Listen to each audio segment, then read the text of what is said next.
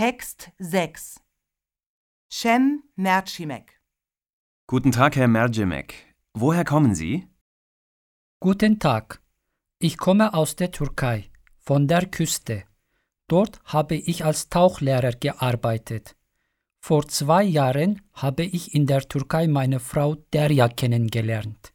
Meine Frau ist Türkin, aber sie ist in Deutschland geboren und lebt dort. Vor einem Jahr haben wir geheiratet und jetzt bin ich auch in Deutschland. Aber im Sommer will ich wieder in der Türkei arbeiten. Wenn man mit deutschen Touristen arbeitet, dann ist es gut, wenn man Deutsch spricht.